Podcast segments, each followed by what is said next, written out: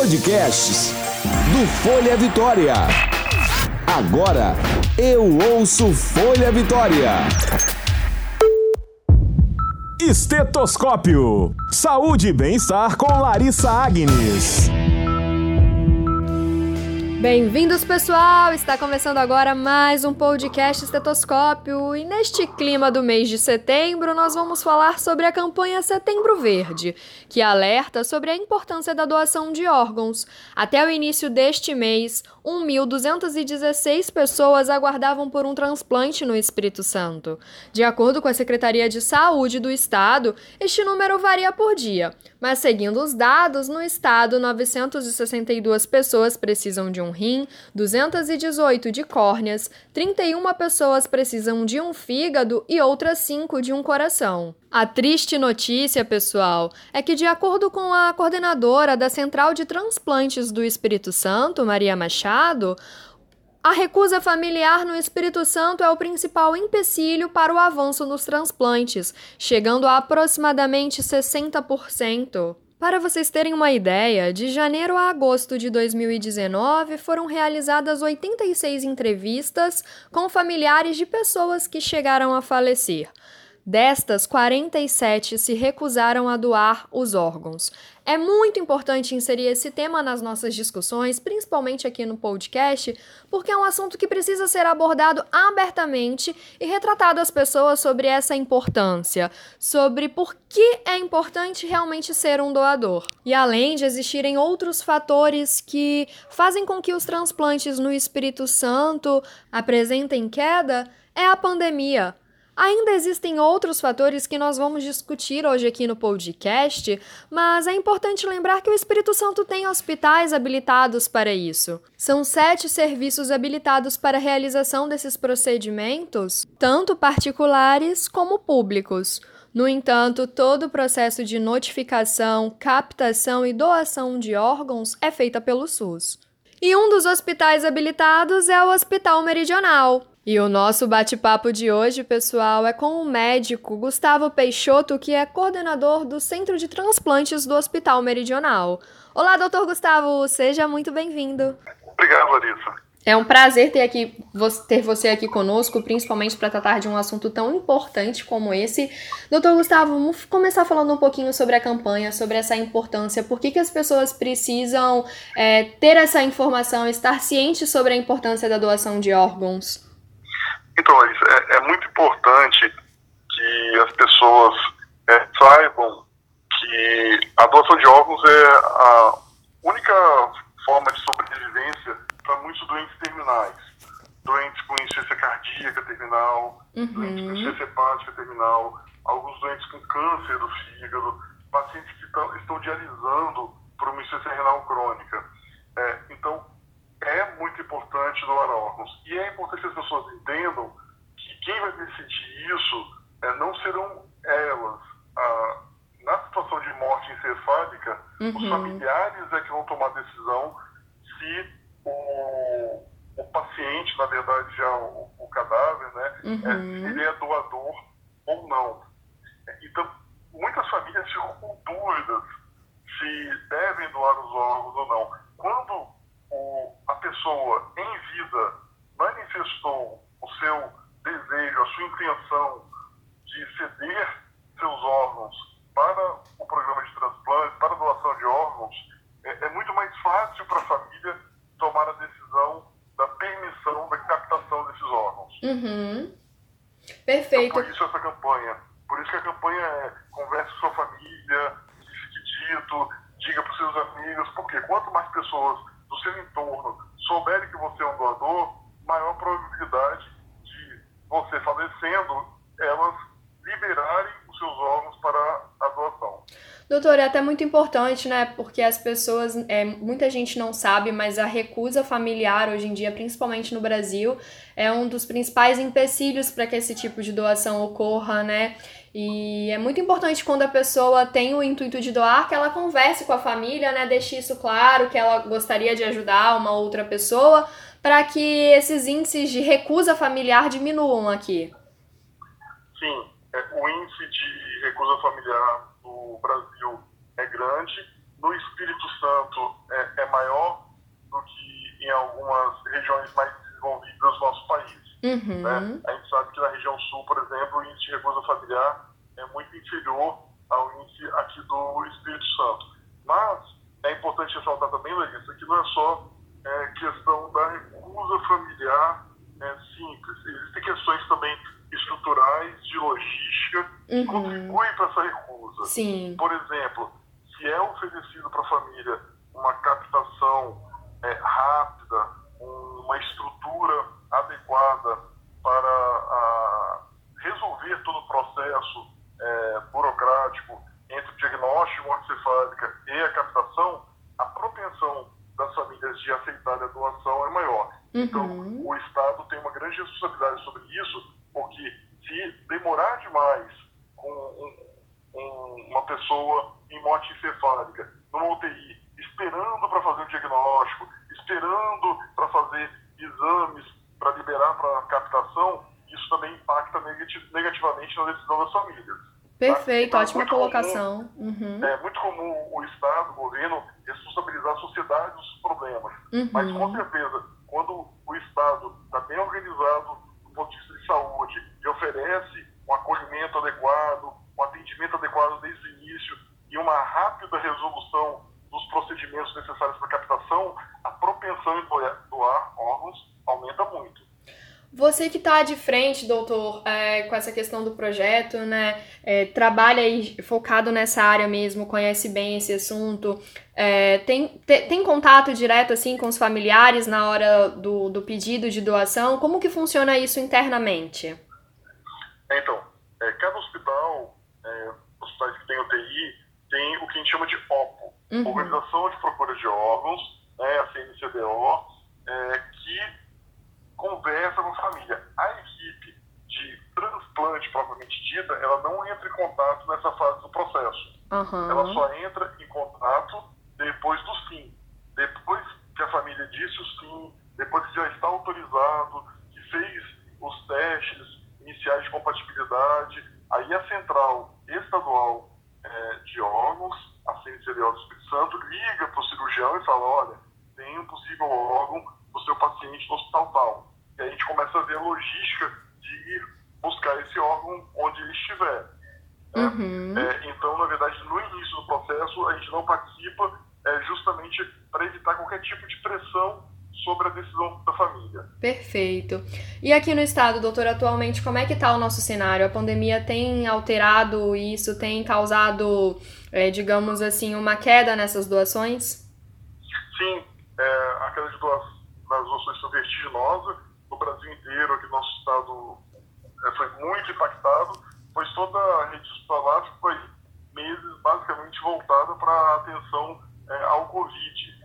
Né? E Uhum. realmente nós ficamos é, mais de mês, ficamos aí cerca de dois meses sem fazer é, nenhuma captação, nenhum transplante de fígado. Uhum. Agora as doações é, têm voltado, mas ainda estão muito abaixo do que é necessário.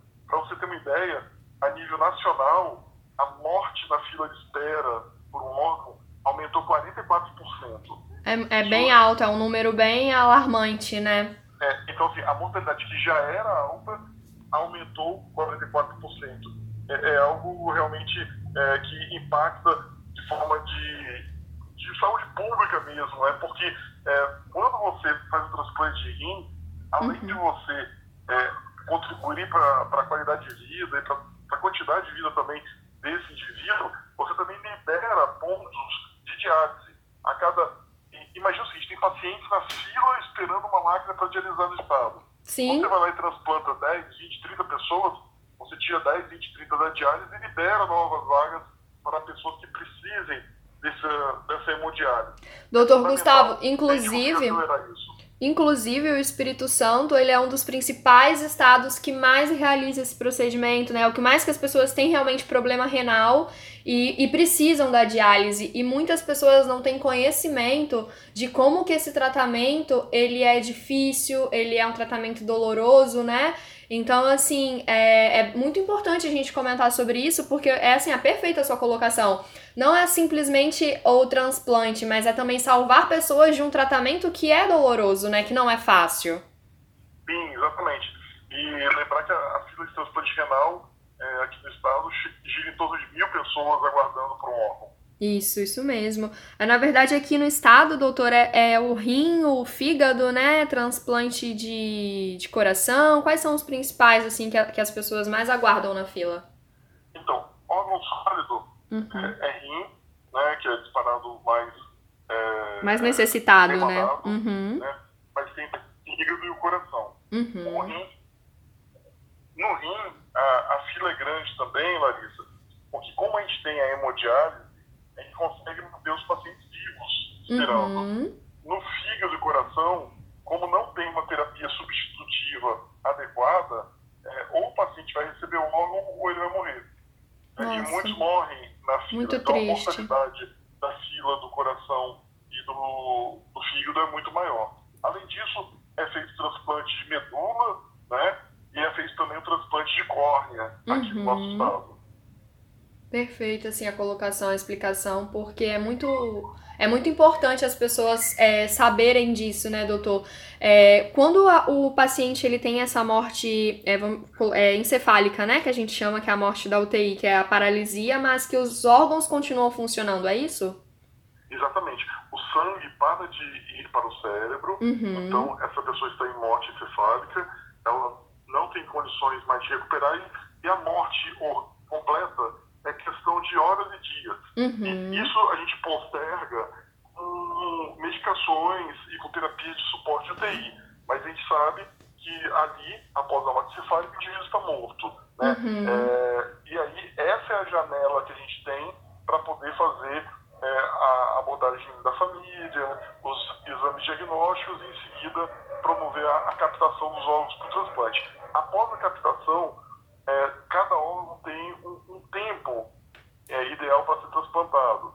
Por exemplo, coração. Vai ser captado o coração agora, aqui no meridional. Uhum. É, esse paciente ele tem cerca de 3 a 4 horas para ser implantado esse coração no paciente vai receber. Uhum. O fígado. O fígado ideal é que seja implantado em 8 até 10 horas, 12 no máximo.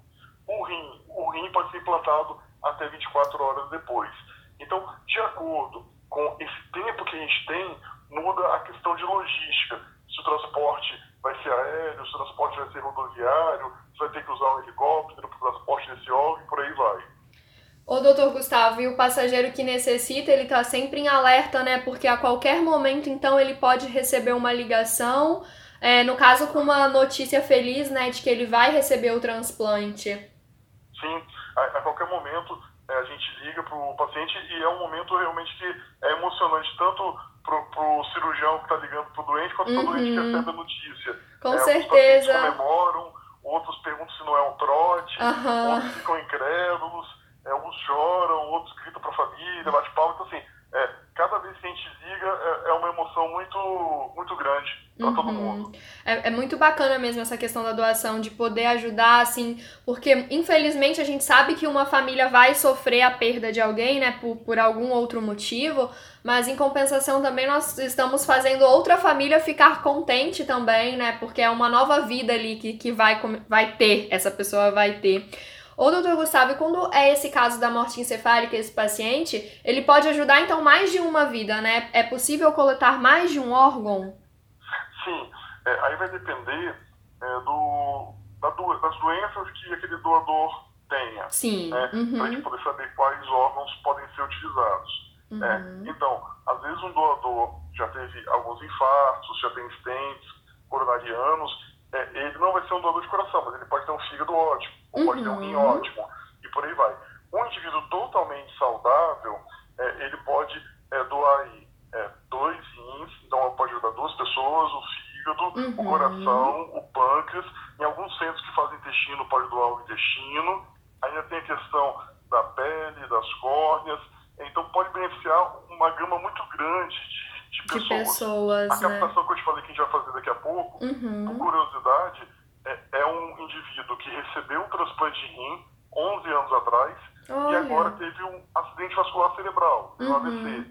Né? Então, os rins nós não vamos utilizar por motivos óbvios, Sim. mas ele doou aí o, o, coração e o fígado. E é importante, Larissa, a gente lembrar que a possibilidade de você precisar de um órgão é 20 vezes maior do que a possibilidade de você ter condições de ser um doador. Uhum. Né? É, então, é, é, muito mais fácil daqui a 10 anos, 20 anos, eu ou você estarmos numa fila precisando de um órgão. Do, do que, que nós estamos, sermos eleitos a ajudar alguém, né? Exatamente. Então, por isso que é muito importante que a gente faça é, esse comunicado para a família. Ó, há uma importância social muito grande e eu estou disposto a ajudar o próximo. É, se eu morrer, o que puder ser utilizado, que seja utilizado. Uhum. A gente falou uhum. muito aqui da morte encefálica, porque ela é o que nos dá a menor janela para usar os, os órgãos sólidos. Sim, sim. Só que alguns tecidos, como córnea, por exemplo, podem ser captados é, mesmo depois é, de uma, da morte completa, onde não haja mais circulação. Então, um indivíduo, lá no Serviço de Verificação de Óbitos, ele pode doar a córnea. É, então, país igual ao nosso não precisaria nunca de ter uma fila de córnea. Uhum. Né? Era para ser um transplante imediato, como é na maioria dos países é, mais desenvolvidos. É, dos países desenvolvidos, no caso, né? É, quando é caso, doutor, assim, por exemplo, um acidente, é, ainda há possibilidade dessa pessoa ser eleita uma do, um doador e esse tempo é reduzido? Tem que ser mais depressa ainda? Então, é, se for um acidente é, fatal, uma morte é, imediata, não vai poder ser doado órgão sólido, uhum. porque não há tempo hábil. Mas o, as fones, por exemplo, podem ser doadas é, sem restrições. Uhum. Porque há tempo hábil de fazer a, a captação. E vamos colocar assim, eu sou eu sou uma pessoa que eu quero ser eu quero ser doadora de órgãos. É, quando eu sei disso, eu tenho essa decisão. O primeiro passo é o quê? Conversar com a família ou existe uma outra maneira de oficializar esse, esse meu desejo? Não, não existe. No nosso país, é, quem decide se você vai doar órgãos ou não é na ocasião de morte encefálica é a, é a família. sua família. Uhum. Agora, se você é, tiver um parente precisando de um rim, por exemplo, e quiser fazer uma doação em vida, uhum. aí sim, aí você pode decidir. É, uhum. Porque se você fizer a doação de, de um rim é, em vida, a decisão é, é, totalmente sua. E hoje em dia, essa captação é, do rim para doação entre irmãos, entre pai e filho, etc., é realizada de forma muito segura por cirurgia laparoscópica ou até por cirurgia robótica. Uhum. É, aqui no nosso estado, né, nós já temos é, à disposição sistemas robóticos Sim. que fazem captação de, do rim. É o Da Vinci também, esse sistema? É, é né? É o Da Vinci, é o da Vinci XI que a gente tem aqui no hospital. Uhum. Bacana. Ô Gustavo, eu tenho uma história legal para compartilhar, inclusive de pacientes do Meridional. É, já tem mais ou menos, se eu não me engano, um ano e meio, mas essa paciente, ela precisava de um rim. E quem foi o doador dela em vida foi o próprio marido, que acompanhou todo o processo dela, todo o tratamento que ela fez. E aí ele foi, falou: Não, vou fazer o exame, eu quero saber se eu sou compatível, porque se eu for, eu vou doar, e ele quem doou o outro rim dele pra ela, assim. É, é, foi uma história bem legal, inclusive nós fizemos na época uma matéria sobre isso e foi aí no Meridional. Então, muito, muito legal. A gente vê muito isso aqui, a gente faz transplante doador interviews tradicionalmente toda sexta-feira uhum. e são histórias muito bonitas de é, é, irmãos, um que doa pro outro, é, cônjuges, é, filho, para pai, e realmente é muito emocionante quando um familiar vê o sofrimento do, do outro é, numa diálise e fala, não, eu decidi que eu vou doar um rim meu. Sim. Isso é um gesto realmente muito, muito, muito nobre. É, muito bacana. E que fica então aí, né, doutor Gustavo, esse alerta aí do Setembro Verde para as pessoas se, se conscientizarem sobre essa importância da doação de órgãos e cada vez mais serem solidárias a ajudar o próximo, né? Isso, Setembro Verde, agora está muito comum, né? Cada mês tem cores. É, nós temos um, um ano de paletas de cores, né? É, mas o Setembro Verde é muito tradicional. É, se você acompanhar historicamente, desde a época que eu era residente, 20 anos atrás já existiu o Setembro Verde, e é, a, o Dia Universal do Doador de Órgãos é 27 de setembro, Isso. porque é o dia de São Cosme e Damião. Uhum. Eu não sei se você sabe, o milagre que eles fizeram foi transplantar a, a perna de um guerreiro mouro para um guerreiro cristão. Uhum. Então é o primeiro transplante é, de órgãos que se tem relato é, na humanidade foi esse transplante de Cosme Damião. Bacana, então a, a data vem para poder celebrar e lembrar as pessoas desse dia, né? Exatamente, da importância da doação de órgãos, que é aceita por todas as religiões do, planeta. Muito bacana. Ô, doutor Gustavo, agradeço muito a sua participação, os esclarecimentos, por compartilhar tantas informações importantes aqui conosco, viu? Ok, um abraço, Larissa, e um abraço a todos que nos ouvem. Pessoal, então vocês ouviram aí sobre a importância de ser um doador de órgãos. Olha, aqui em casa eu conto para todo mundo, eu falo que eu tenho vontade mesmo, a gente nunca sabe do dia de amanhã, mas se eu puder ajudar alguém, se eu puder mudar um final que seria trágico e fazer um final feliz para uma outra família, salvar a vida de uma pessoa, Ó, a minha missão ia estar tá cumprida aqui na Terra, tá bom?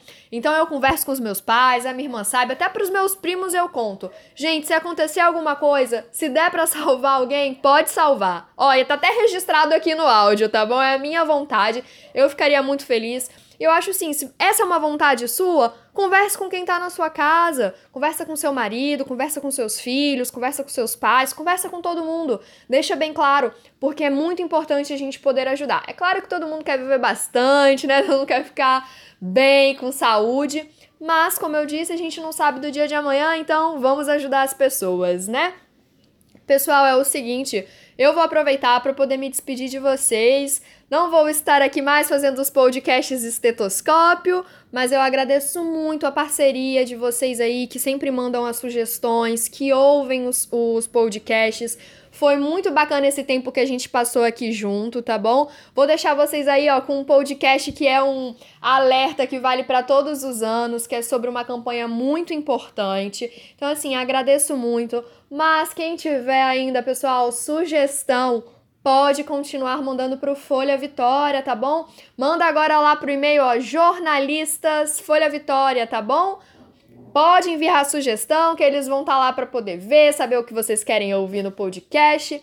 Eu vou mandar um grande beijo para vocês, tá bom? O nosso próximo encontro não é semana que vem, mas fica aí o meu abraço, a minha gratidão por todos esses tempos que passamos aqui juntos e por vocês que me acompanharam aí, ó, me levaram para sua casa, me ouviram no carro, tá bom? Na escola, no trabalho, aonde estavam acompanharam o podcast. Então, um super abraço, um super beijo e nós nos encontramos por aí. Tchau, tchau, pessoal! Você ouviu Estetoscópio. Saúde e bem-estar com Larissa Agnes.